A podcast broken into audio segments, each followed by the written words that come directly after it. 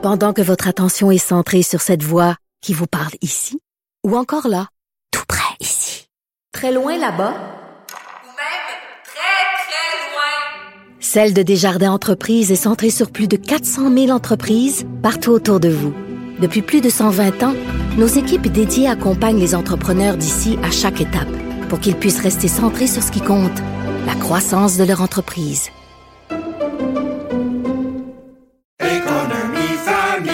Ici Ricardo. Et Émilie, marchand d'IGA. On a envie de vous inspirer à bien manger. À moins de 5 la portion. Suffit de repérer les produits valeurs sûres et de les cuisiner avec une de nos recettes. Les valeurs sûres, c'est bien pensé, hein? Bien sûr! Détails sur IGA.net. Il manie l'idée, la réflexion, la persuasion, le silence. Mario Dumont. Informé, cultivé, rigoureux. Il n'est jamais à court d'arguments. Mario Dumont. Pour savoir et comprendre. Bonjour tout le monde et bienvenue à Cube Radio. Euh, bon début de semaine. Fin d'année, à ce temps-ci de l'année, fin novembre, début décembre, les municipalités présentent leur euh, budget. Euh, C'était le cas à la ville de Québec et on parle de la plus grosse augmentation, euh, quoique bien en bas de l'inflation, parce que avec l'inflation, en particulier l'inflation sur la valeur des propriétés, euh, on aurait pu indexer beaucoup plus encore. Mais bon, on dit la maison moyenne à Québec va voir va subir une hausse de taxes de 75 dollars. Euh, c'est la plus grosse, euh, faut remonter là, toute l'ère de Régis Labaume. C'est la plus grosse en 15 ans. Euh, Il y a les gens de Montréal qui se demandent ce qui va arriver, peu importe où vous habitez au Québec. La probabilité, vous comprenez, les valeurs des propriétés ont beaucoup augmenté techniquement, si les valeurs des propriétés ont augmenté de 20% puis qu'on baisse le taux de taxe de 20% bon, on maintient les taxes égales, vous allez me dire. Mais dans les faits, quand il y a une inflation, une augmentation comme ça, on baisse jamais les taux autant. Et les, les municipalités, qui ont des grands besoins financiers, bien sûr, en profitent pour venir chercher un peu plus d'argent. Donc, vous allez être curieux de savoir ce que ce sera chez vous. Et on rejoint l'équipe de 100% Dans le moment de notre rendez-vous avec Mario Dumont. Bonjour, Mario. Bonjour. Le premier ministre François Legault a exposé avec notre collègue Paul ses priorités en vue de la rentrée demain. Bon, l'éducation, il l'a souvent dit, mais que la santé euh, s'impose et pas à peu près là, en ce moment. Ouais, Euh, la différence c'est que sur l'éducation, euh, c'est toujours la priorité qu'énonce Monsieur Legault. Et euh, la- je trouve qu'un des enjeux de ce début de deuxième mandat, c'est que c'est pas c'est pas si clair ce qu'il veut accomplir. C'est une chose de dire euh, l'éducation c'est ma grande priorité, ok? Mais c'est qu'est-ce qu'il faut faire? Qu'est-ce qui, selon lui, est l'urgence en matière d'éducation? Bon, on comprend qu'on Ouais. on rajoute encore des sommes là, colossales sur euh, les travaux, là, j'allais dire l'amélioration des bâtiments, là, mais au moins la remise à niveau là, dans un état acceptable des bâtiments euh, qui ont été négligés. Remarquez que ça fait ça fait que 5-6 ans qu'on fait du rattrapage, qu'on a recommencé. C'est pas nouveau, ça fait 5-6 ans, mais les, les bâtiments étaient dans un tel état que même quand on se pense en mode rattrapage dans les 5-6 dernières années, où on a beaucoup augmenté les, les budgets sous Sébastien Prou puis ensuite sous la CAQ, euh, Ouais. ça paraît pas encore vraiment. Ben oui, ça paraît pour les écoles qui ont été refaites, mais on est, on réussit pas encore le rattrapage. Il va falloir en faire encore plus, Ben encore oui. plus vite. Mais une fois dit euh, tout ça, Marianne, bon, les bâtiments, ok, mais qu'est-ce que Monsieur Legault veut vraiment accomplir dans le et son gouvernement et son nouveau ministre Bernard Drinville, qu'est-ce qu'ils veulent accomplir? Ça, c'est la question. En santé, ben là, le défi est considérable. Euh, je sais pas, est-ce que je comprends que François Legault dit oui, j'ai une priorité forcément à la santé, mais dans le fond, tout repose un peu euh, sur les plans, euh, les projets, les tentatives de son ministre Christian Dubé. Est-ce que François Legault va pouvoir l'aider en allant négocier? C'est peut-être le rôle du premier ministre en allant négocier à Ottawa un rehaussement des, euh, des budgets pour la santé, peut-être. Ouais. On a reçu euh, Marois Risky, critique libérale, évidemment, d'éducation. Elle est sortie de son congé de maternité, Mario, à l'instant d'une entrevue. Et euh, elle donne la chance aux coureurs. Vraiment, la politique d'ouverture, je dirais. On va écouter un extrait ensemble. On a déjà euh, des discussions, euh, moi et M. Drainville, et je suis assez confiante que les propositions qu'on va faire, il n'y aura pas juste un ministre qui va les entendre, je pense que c'est aussi un ministre qui est prêt à écouter. Donc, euh, je déduis quand même de ce que vous dites, là, qu'il y a- y quand on parle d'ouverture, il y a une ouverture, vous laissez la chance euh, aux coureurs à, à M. Drainville, c'est ce qu'on sent bien. Est-ce que ça va durer, Mario? C'est une bonne question, ça, Marianne. Ouais, ben, Marois Risky, là, est pas genre de député d'opposition. Oui, je pense que c'est la bonne attitude à avoir à ce moment-ci. Elle le sait, habile politiquement. Mais c'est pas le genre de député d'opposition, d'après moi, qui va donner un congé de quatre ans à son vis-à-vis, là. Euh, bon. Pour l'instant, euh, Bernard Drinville, là, clairement, on l'a vu dans le reportage qu'Alain Laforêt a fait hier, l'a accompagné dans une visite dans Ouais. une école. Euh, Bernard Drinville a clairement choisi, depuis le jour de l'élection, de jouer, à part peut-être une ou deux entrevues qu'il a données un peu plus spectaculaires, puis qui ont plus ou moins bien passé, mais sur le thème de l'éducation, il a refusé la plupart des entrevues. Euh, a joué le profil plutôt bas et euh, a visité des écoles, rencontré des groupes. Donc, c'est placé dans une espèce de mode écoute, constatation, euh, aller prendre Ouais. le pouls de ce qui se passe sur le terrain. J'ai compris qu'au Saguenay, il s'est même fait engueuler par un enseignant, mais il a comme accepté ça. Euh, on va sur le terrain, les enseignants nous disent ce qu'ils pensent, ils sont pas tous de bonne humeur.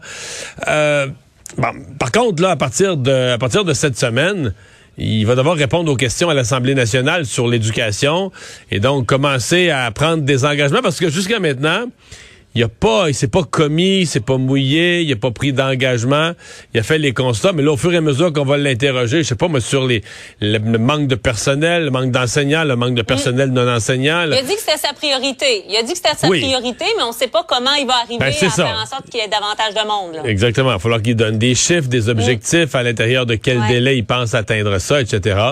Et c'est là que le, c'est là que le défi va commencer pour vrai, là. Hum, hum. Dur de donner des chiffres quand on ne sait même pas quels sont les chiffres du nombre de professeurs qui manquent parce qu'on réalise que euh, c'est pas colligé, qu'on le sait pas en temps réel. Ça aussi, Ouais, puis il y a euh, y a- toute la façon de faire là. Quelle passerelle on va donner? Là Je pense aux gens qui n'ont pas étudié en enseignement. Mais plus, plus les enseignants du secondaire qui ont enseigné, qui ont étudié, pardon, dans un domaine. Ils ont étudié, je sais pas, ils ont un bac en biologie, ils ont un bac en français, ils ont un bac en mathématiques. Et là, vont aller euh, enseigner dans leur domaine. Donc, il n'y a pas de doute qu'ils sont compétents dans ce domaine-là. là. Ils ont, ils ont des études universitaires dans, le- dans le domaine. C'est plus sur la pédagogie, là, le savoir comment enseigner. Alors là, à l'heure actuelle, c'est quand même un gros parcours qu'on leur propose, euh, qui prend des années, qui en décourage certains.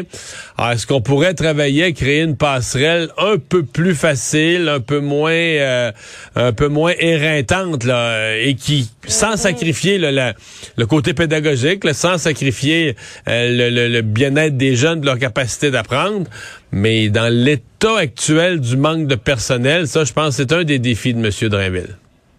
Ouais, trouver des nouvelles façons de faire, un peu comme on l'a fait en santé Exact. devant euh, l'urgence euh, justement de la situation.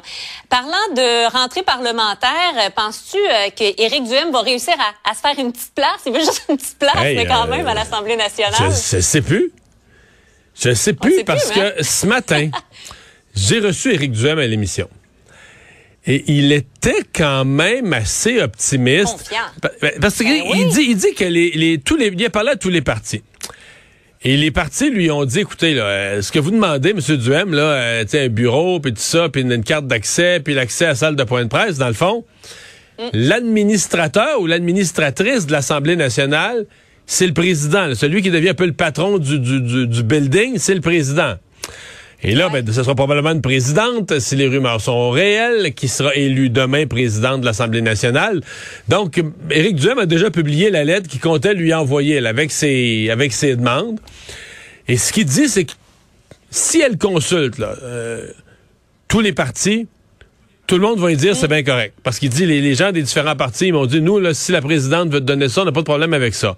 Sauf que, en parallèle, notre collègue euh, Paul Larocque interroge le premier ministre François Legault. Et euh, on va l'entendre dans l'intégrale de l'entrevue. Je vais pas donner de discours, mais moi j'ai eu la chance de voir un peu le, le- le- texte de ce qui a été dit dans l'entrevue qui va être diffusé ce soir. Oups, c'est pas tout à fait le même discours. Les gens regarderont ça au bilan ce soir. D'abord, François Legault euh, il aurait pu pas s'en mêler puis dire, regarde, c'est Simon Jolin Barrette s'occupe de ça. Mais vous allez Ouais. voir, il a choisi de s'en mêler. Pas sûr qu'Éric Duhem va aimer ça. Ah, ben, quand je parlais avec Marois, Marois Risky non plus, c'était pas comme du beurre dans le. Là. C'était, on est ouvert aux discussions. On n'était pas rendu à, à Alors que- qu'Éric Duhem lui dit que euh, on l'a référé à faire sa demande à la présidence de l'Assemblée nationale. Il était resté À sous l'impression que si la nouvelle présidente de l'Assemblée nationale faisait le tour, légalement, je pense pas qu'elle est obligée. Je pense que la présidente de l'Assemblée nationale pourrait l'imposer, dire moi. Mais elle fera pas ça. là. Dans la vraie vie, dans les affaires parlementaires, c'est tellement délicat qu'on essaie toujours de tout faire par consensus, même par unanimité quand c'est possible. Alors, je suis convaincu que la présidente Ouais. de l'Assemblée nationale va consulter les partis. Et là, il semble y avoir un écart de perception. Là, tu me parles de Marois Risky, moi je te parle de M. Legault. Il semble y avoir un écart de perception entre ce que les partis sont prêts à faire et ce qu'Éric Duhem a l'impression que les partis sont prêts à faire. On va le savoir d'ici que quelques jours. Ben oui, ben oui, absolument. On va écouter d'ailleurs euh, François Legault un peu plus tard sur nos ondes. Est-ce que euh, c'est la dernière fois, Mario, qu'on voit les partis comme ça euh, quémander un statut? Est-ce qu'on pourrait, je sais pas si revoir les seuils compte tenu euh, qu'on devrait pas revenir là, à une rivalité à, deux partis euh, dans un avenir rapproché? Est-ce qu'au lieu d'être 12 députés, ça pourrait être 5, euh, 15% du vote? Ou enfin, est-ce que ça pourrait être revu? Ben, c'est-à-dire qu'il faudrait qu'il y ait des paliers, Marianne. C'est que, tu sais, je comprends. On pourrait laisser qu'un groupe parlementaire avec là, un whip, un leader, un président de caucus, qu'on avec toute la grosse affaire, là, on pourrait le laisser à la limite à Ouais. 12-20. Le problème du règlement, c'est que il dit en bas de 12 députés et 20% du vote, Là, t'as plus rien. Le règlement de l'Assemblée nationale dit Ouais. tous ces députés seront traités comme des indépendants. Ah, en soi, ça n'a pas de sens. Parce que les gens qui ont voté, là, sais, le fond, le règlement de l'Assemblée nationale ne devrait pas se placer au-dessus des électeurs. Il devrait, être au, il devrait être au service des électeurs pour assurer la représentation de leur voix. Alors là, le règlement de la- de l'Assemblée nationale, mais on comprend qu'il a été écrit. faut vraiment savoir à quelle année ça a été écrit. 1982. Lors de l'élection de 1981, le Parti québécois a réussi un objectif qui leur tenait énormément à cœur, se débarrasser de l'Union nationale. Je remonte dans le temps.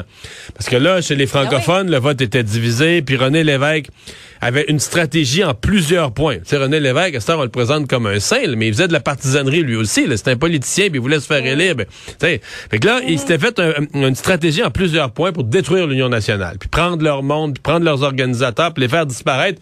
Ce qu'il a réussi à l'élection de 81, bye bye l'Union nationale, zéro député.